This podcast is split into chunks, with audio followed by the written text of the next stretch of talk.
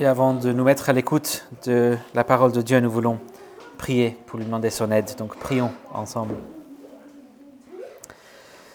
Père céleste, par ton Esprit Tout-Puissant, donne-nous d'écouter ta parole et de nous soumettre à ton Roi, notre Sauveur Jésus-Christ. Enseigne-nous ce que nous ne savons pas, donne-nous ce que nous n'avons pas, et fais de nous ce que nous ne sommes pas, à ta gloire seule. Amen. Et nous allons lire ce matin dans Matthieu chapitre 13, euh, et dès le début jusqu'au verset 23.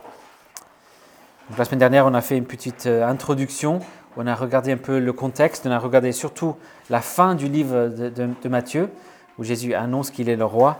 Et, là, on, entre dans, le, vif du sujet avec euh, les paraboles du royaume à partir de Matthieu chapitre 13, verset 1. Donc lisons la parole de Dieu. Matthieu 13, verset 1. Ce jour-là, Jésus sortit de la maison et s'assit au bord de la mer. De si grandes foules s'assemblèrent auprès de lui qu'il monta s'asseoir dans une barque. Toute la foule se, tenait sur le rivage. Il leur parla longuement en parabole. Il disait, le semeur sortit pour semer. Comme il semait, Quelques grains tombèrent le long du chemin, les oiseaux vinrent et les mangèrent. D'autres tombèrent dans les endroits pierreux, où il n'y avait, pas beaucoup de terre. Ils levèrent aussitôt, parce qu'ils ne trouvèrent pas une terre profonde. Mais quand le soleil se leva, ils furent brûlés et séchèrent, faute de racines. D'autres tombèrent parmi les épines les épines montèrent et les étouffèrent. D'autres tombèrent dans la bonne terre. Ils donnèrent du fruit, un grain cent, un autre soixante et un autre trente. Que celui qui a des oreilles entende. Les disciples s'approchèrent et lui dirent, Pourquoi leur parles-tu en parabole? Jésus leur répondit, parce qu'il vous a été donné de connaître les mystères du royaume des cieux, et qu'à eux, cela n'a pas été donné. Car on donnera à celui qui a, il sera dans l'abondance, mais à celui qui n'a pas, on ôtera même ce qu'il a. C'est pourquoi je leur parle en parabole, parce qu'en voyant, ils ne voient pas, et qu'en entendant, ils n'entendent ni ne comprennent. Et pour eux s'accomplit cette prophétie d'Ésaïe. Vous entendrez bien et vous ne, vous ne comprendrez point. Vous regarderez bien et vous ne verrez point. Car le cœur de ce peuple est devenu insensible. Ils se sont bouchés les oreilles. Ils ont fermé les yeux. De peur de voir de leurs yeux, d'entendre de leurs oreilles, de comprendre de leur cœur et de se convertir en sorte que je les guérisse. Mais heureux sont vos yeux parce qu'ils voient, et vos oreilles, parce qu'elles entendent.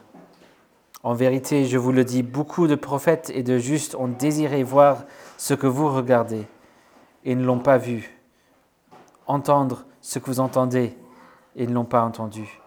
Vous donc écoutez ce que signifie la parabole du semeur. Lorsqu'un homme écoute la parole du royaume et ne la comprend pas, le malin vient et enlève ce qui a été semé dans son cœur. C'est celui qui a reçu la semence le long du chemin. Celui qui a reçu la semence dans les endroits pierreux, c'est celui qui entend la parole et la reçoit aussitôt avec joie, mais il n'a pas de racine en lui-même.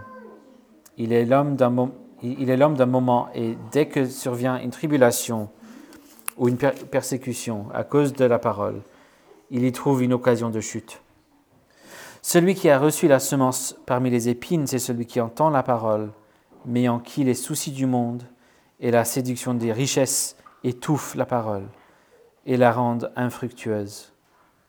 Celui qui a reçu la semence dans la bonne terre, c'est celui qui entend la parole et la comprend.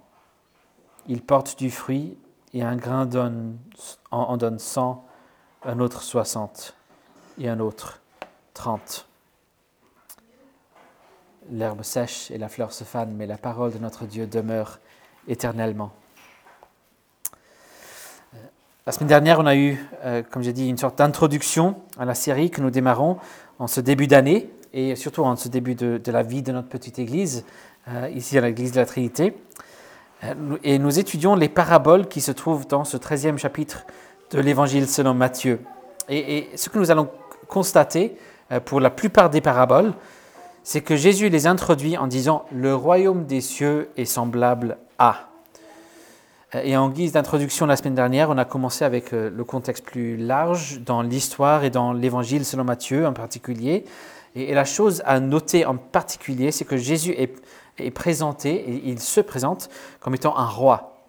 Et à la conclusion euh, du livre, le point culminant, c'est la déclaration, la proclamation que fait Jésus.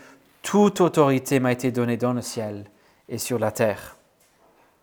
Et en vue de sa, vie parfaite, sa mort sur la croix, sa résurrection d'entre les morts, nous pouvons savoir que cet homme, Jésus de Nazareth, c'est lui que Dieu a nommé et couronné roi de toute la création.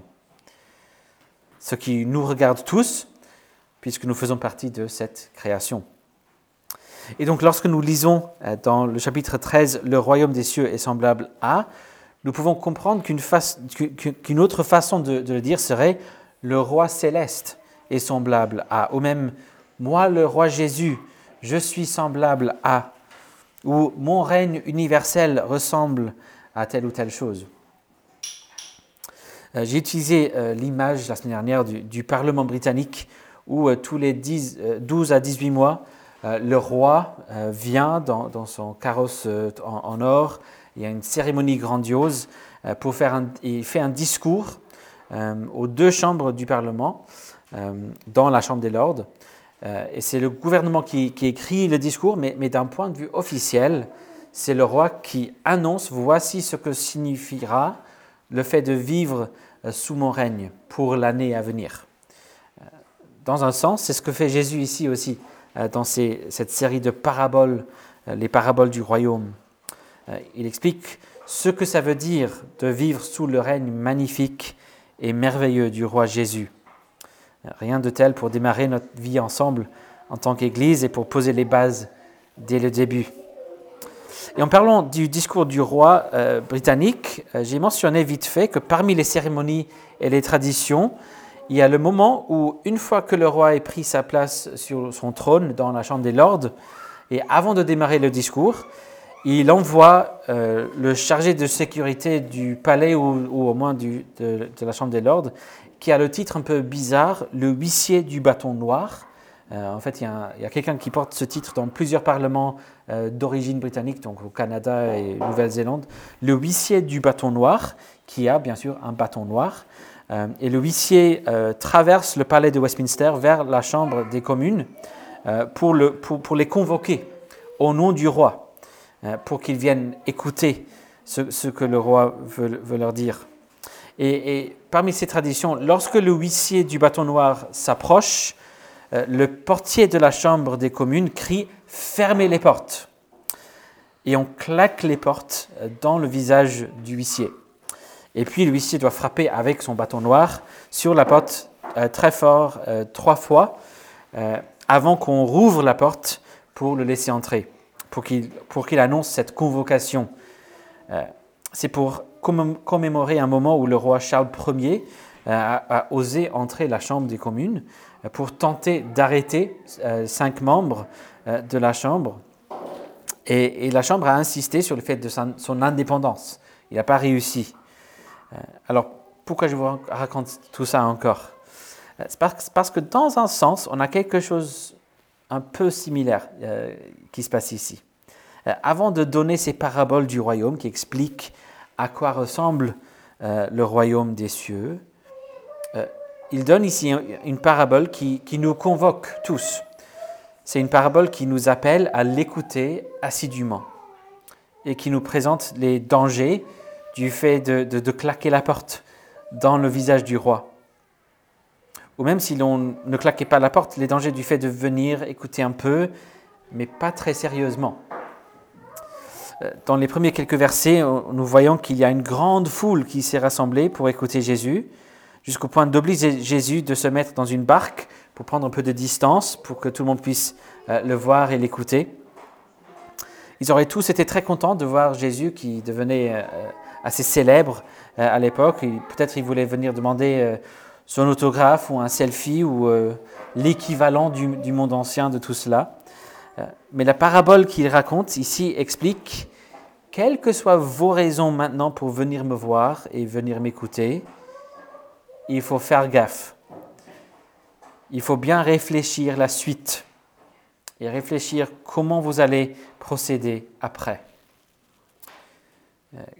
Euh, quelles seront les conséquences du fait d'avoir écouté Jésus ici? Et ça nous aidera, euh, toujours en termes d'introduction ici, de, réfléchir un peu à la question, qu'est-ce qu'un parabole? Qu'est-ce qu'une parabole? Euh, L'une des meilleures définitions que j'ai croisées, c'est celle-ci. Une parabole est une image qui devient un miroir, qui devient une fenêtre. Une image qui devient un miroir, qui devient une fenêtre. À chaque fois que l'on écoute une parabole, si l'on écoute vraiment, à un certain moment, on se voit. On, on voit sa réflexion. Euh, l'image devient un miroir. Et puis on va aussi apprendre quelque chose de nouveau. Euh, et on aura une nouvelle façon de voir des choses. Le miroir euh, devient une fenêtre. Mais la question à chaque fois, c'est comment? Et la bonne nouvelle avec cette parabole du, semeur et des quatre sols, c'est que c'est une des rares paraboles où Jésus donne également l'interprétation. Il y a une grosse dizaine d'années, je, travaillais dans le bureau d'une école internationale euh, en région parisienne. Et c'était une école catholique. Euh, et, une fois par an, on faisait une, journée ou une matinée de retraite euh, pour tout le staff, les, profs, mais aussi tous ceux qui étaient dans les bureaux. Et, pour la plupart pour la plupart, c'était des discussions sur la vision, stratégie, etc. de, l'école. Mais à la conclusion, puisque c'était une école catholique, il y avait une messe euh, célébrée par le prêtre qui était euh, aussi l'aumônier euh, de l'école. Et le thématique une année, c'était le fait que les enfants soient un peu comme des petites plantes qu'il faut élever et cultiver avec soin. et donc le prêtre a choisi de prêcher sur cette parabole dans la messe. il l'a lu et puis il a dit que cette parabole lui faisait penser à l'éducation. Euh, et, puis il a parlé un peu de, tout ça. Oui, un peu comme on a parlé avant, les enfants, c'est comme des petites plantes et il faut les, cultiver, les encourager, etc.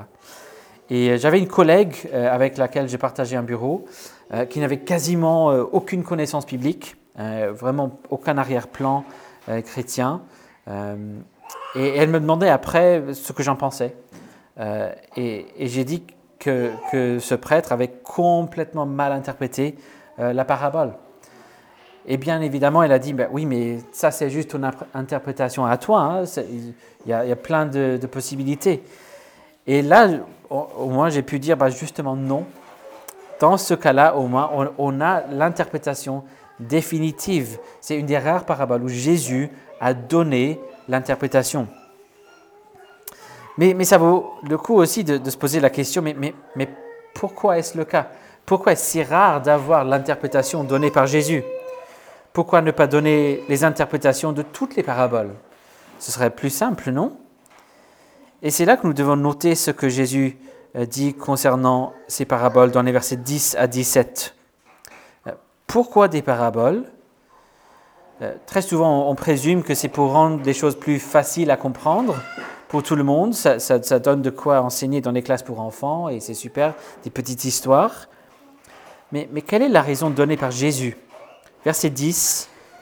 Parce qu'il vous a été donné de connaître les mystères du royaume des cieux et qu'à eux, cela n'a pas été donné. Euh, l'objectif, en gros, est de diviser la foule. Il veut diviser la foule entre ceux qui écoutent et ceux qui n'écoutent pas. Il ne s'agit pas de trouver ceux qui ont le code secret ou une certaine connaissance secrète, magique ou mystique. Euh, il n'est jamais question de ça. Mais tout simplement, qui écoute véritablement et qui n'écoute pas. Et donc ceux qui n'écoutent pas vraiment, euh, ils, ne, vont pas entendre ce que ça veut dire. Or, on, ne va pas forcément tout comprendre tout de suite. Euh, mais la preuve que les disciples de Jésus étaient vraiment ceux qui écoutaient, même sans tout comprendre au début, c'est le fait qu'ils ont posé des questions après.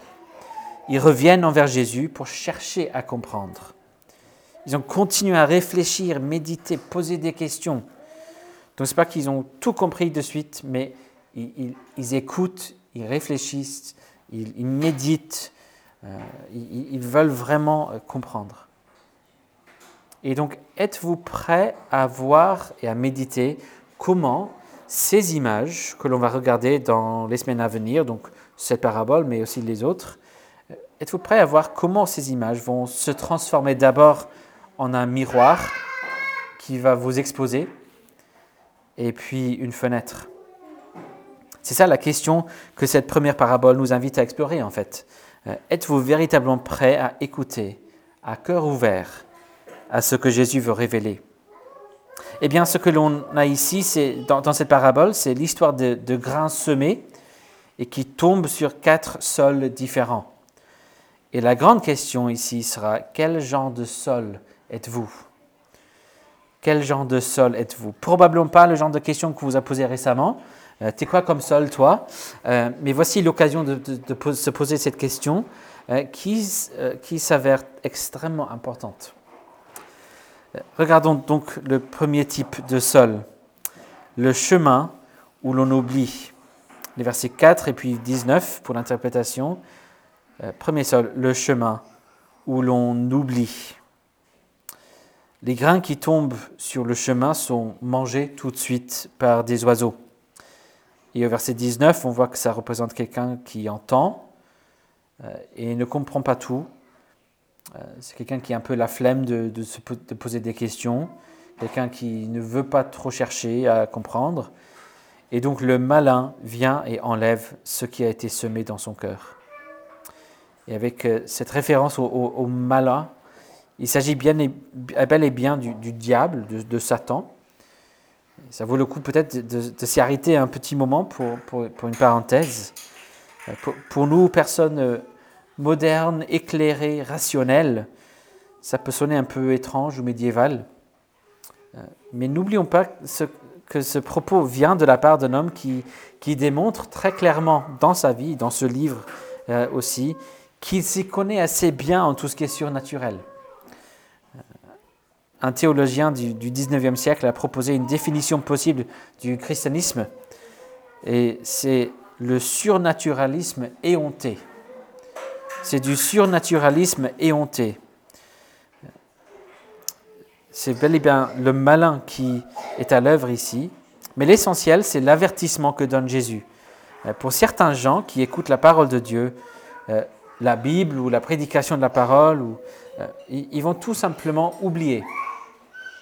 Le grain est tout simplement arraché de sa place. Si vous lisez ce que Jésus a dit, où vous entendez cette prédication même en ce moment, et vous ne comprenez pas, et vous ne cherchez pas à comprendre, que se passera-t-il? Vous allez tout oublier. Si quelqu'un vous demande de quoi il s'agissait, soit vous allez dire que vous ne vous, souvenez pas du tout, euh, soit vous diriez quelque chose qui ne reflète absolument pas ce qui a été dit. Vous allez donner une réponse complètement différente. Et donc, euh, si c'est votre cas, mon seul espoir pour vous serait que vous vous rendiez compte que vous avez oublié ou que vous racontez n'importe quoi et que vous vous souvenez tout juste que c'était exactement ce que prédisait Jésus et que vous reveniez et que vous écoutiez à nouveau. Parce que voici la bonne nouvelle, il est possible de devenir un autre type de sol. On n'est pas obligé de rester euh, là où on est. On n'a pas affaire ici avec une sorte de, test psychométrique où, le résultat est fixe. Euh, Ce n'est pas comme ces tests de personnalité euh, qui, passent sur les réseaux sociaux parfois. quel personnage de Astérix es-tu? Ce n'est pas ce genre de choses. il est possible de devenir la bonne terre, mais il ne faut pas perdre son temps. il faut le chercher tout de suite. Voici donc le premier type de sol, le chemin où l'on oublie. Euh, deuxième sol, la terre pierreuse où l'on abandonne. Versets 5 à 6 et puis 20 et 21. La terre pierreuse où l'on abandonne. Vous verrez que dans les trois sols qui restent, les grains commencent à lever. Ça commence dans les trois cas. Euh, il s'agit de, gens qui, sont très contents, même très enthousiastes d'entendre la bonne nouvelle de Jésus. Euh, verset 20, euh, cette personne reçoit la parole de Dieu avec joie. Elle reconnaît que, que la bonne nouvelle du roi Jésus est vraiment une bonne nouvelle, mais les racines ne sont pas suffisamment profondes. Ces personnes n'ont pas laissé la parole pénétrer toute leur vie. Et donc lorsque le soleil brûle, c'est-à-dire lorsqu'ils commencent à souffrir pour leur foi, ou lorsque la vie devient difficile, ils abandonnent. Jésus explicite ici que ses, que ses disciples à lui, euh, les chrétiens, ne sont en aucun cas épargnés de la souffrance dans cette vie. Et si jamais vous entendez un prédicateur qui vous dit que Jésus rendra votre vie plus facile, euh, ou, qu'il vous donnera de la santé, euh, des richesses, etc., c'est tout simplement un menteur. Euh, malheureusement, il y en a plein comme ça, mais ce sont vraiment des menteurs. Ils forment leur auditeur à être une terre pierreuse. Parce que la vérité, c'est que non seulement Jésus ne dit pas qu'on aura de souffrance, non seulement il ne dit pas qu'on n'aura pas de souffrance dans cette vie, mais il dit précisément l'inverse. Il garantit euh, qu'il y aura des troubles et des souffrances euh, supplémentaires même pour les chrétiens.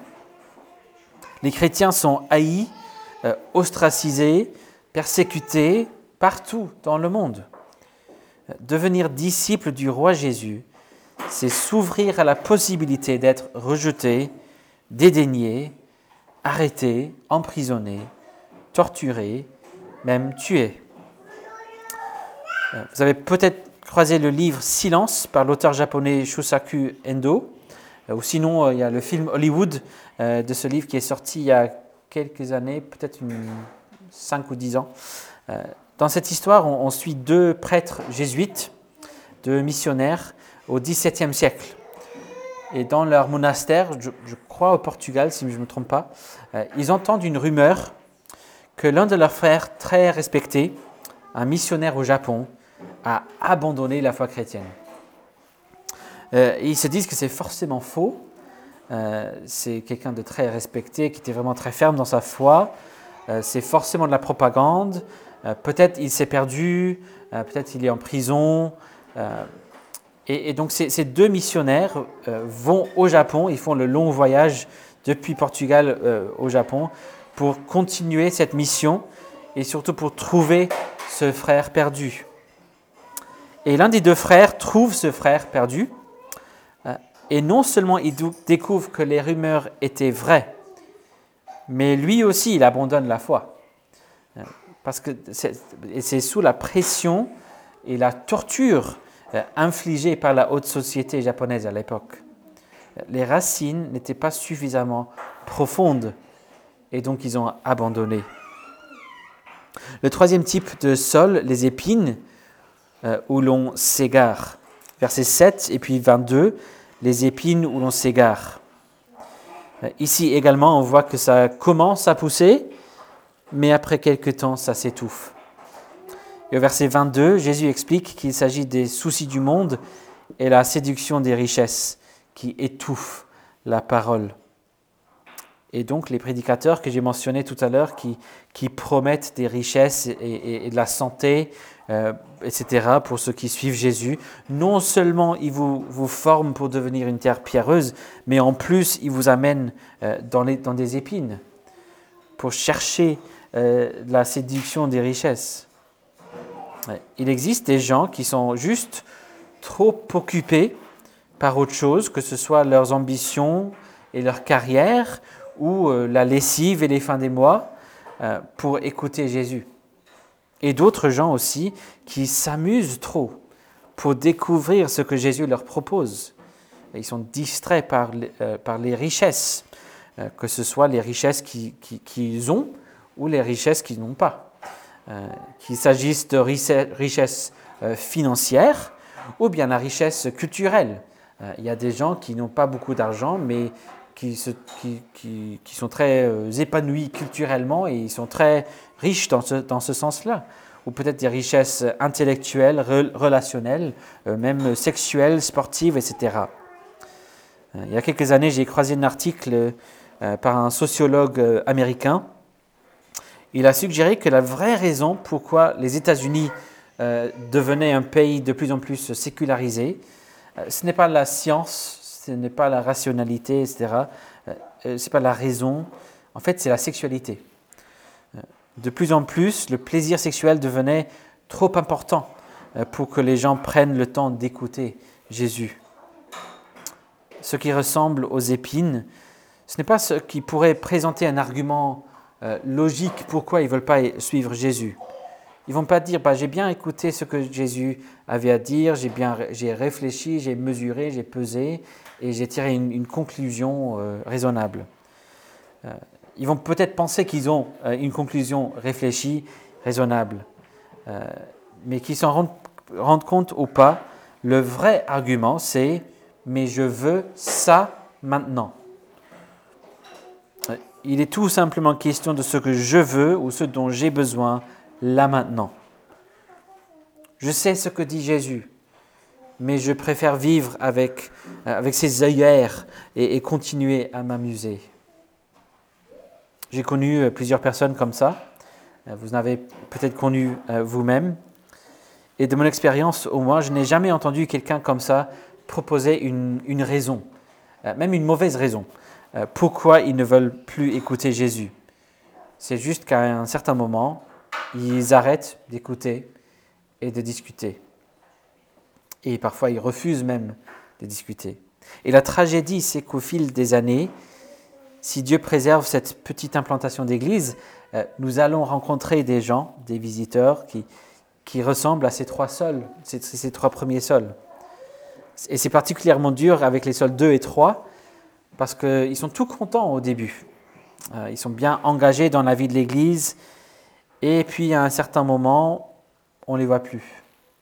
Et c'est tragique, c'est vraiment triste. Et peut-être vous êtes euh, reconnu ici, dans ces trois, euh, trois premières images. Peut-être l'une de ces images est déjà devenue un miroir pour vous. mais comme j'ai dit, ça ne va pas dire que c'est fixé. Euh, vous avez la possibilité de changer. Et donc laissez le miroir devenir une fenêtre. Euh, regardez et contemplez les possibilités. Et notamment les possibilités que l'on trouve avec le quatrième sol, la bonne terre, où l'on croit, dans le sens de croître, même s'il est question de croire aussi, mais croître. Au verset 8 et 22, on découvre la bonne terre où l'on croit. Il est question ici de quelqu'un qui entend la parole, qui l'écoute vraiment et qui comprend. Euh, ce n'est pas parce qu'il a euh, un certain QI ou une capacité spéciale, mais tout simplement parce qu'il est prêt à écouter ce que dit Jésus. Il cherche à comprendre. Il a un cœur ouvert. Et parmi ces gens-là, on, a, tous des niveaux différents de compréhension euh, et, même des, choses qu'on comprend euh, mieux que d'autres. Euh, et on est tous différents les uns des autres. Mais l'essentiel ici, c'est que la parole produit du fruit ici.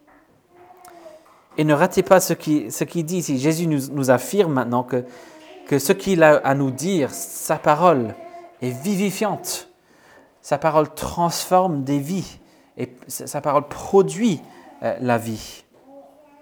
Lorsque l'on commence à écouter Jésus, tout ce que l'on considérait auparavant comme étant une bonne excuse pour ne pas écouter, tout d'un coup, toutes ces excuses font pâle figure. On trouvera des merveilles dans cette parole. Vous trouverez dans cette parole euh, qui, qui a fait, celui qui, qui a fait face au malin et qui a résisté toutes ses tentations. Et cela pour vous, en votre place. Et il continue à vivre et à donner de la vie à ceux qui l'écoutent. Vous trouverez dans cette parole celui qui a fait face à la chaleur du soleil, dans un sens, toute la souffrance, toute la persécution, même l'exécution euh, que le monde euh, pourrait, ne pourrait affliger. Et cela aussi en votre place. Il a subi toute la souffrance que nous méritions devant un Dieu saint pour notre rébellion. Il a vaincu même la mort. Il continue à vivre et à donner la vie à ceux qui l'écoutent. Il a fait face à tous les soucis, toutes les distractions, les tentations du monde, et il a persévéré à l'écoute de son Père céleste. Il a obéi parfaitement, et cela également en votre place. C'est justement pour tout cela qu'il est celui qui peut donner la vie et vous rendre fructueux. Ça vaut vraiment le coup d'écouter. Prêtons attention donc à cette convocation que Jésus donne à la fin de la parabole au verset 9. Que celui qui a des oreilles pour entendre, entende. C'est un appel tout simple à écouter Jésus, à se soumettre à ce roi céleste. Un excellent point de départ, c'est tout simplement de lire la Bible. Euh, vous pouvez lire cet évangile de Matthieu pour, pour commencer si vous voulez, et écouter la parole prêchée aussi. C'est le but de, de cette, cette, partie du culte, euh, c'est de venir devant Dieu pour écouter sa parole. Et cela tous ensemble avec son peuple.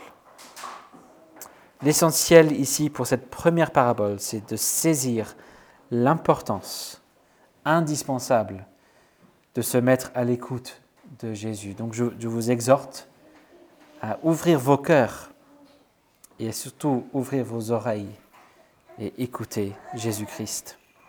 Prions. Notre Père céleste, nous te remercions pour le roi Jésus et pour sa parole. Nous te prions de nous aider à écouter ce qu'il a à nous dire. Protège-nous des distractions du malin et de son désir d'arracher la parole de nos cœurs. Fortifie-nous par la grâce et dans la foi en Jésus-Christ pour nous aider à subir les troubles et les souffrances de ce monde. Ouvre nos perspectives pour nous protéger d'être distraits par les soucis et les richesses de ce monde. Donne-nous de prêter attention à Jésus et à grandir en lui, au nom précieux de Jésus-Christ. Amen.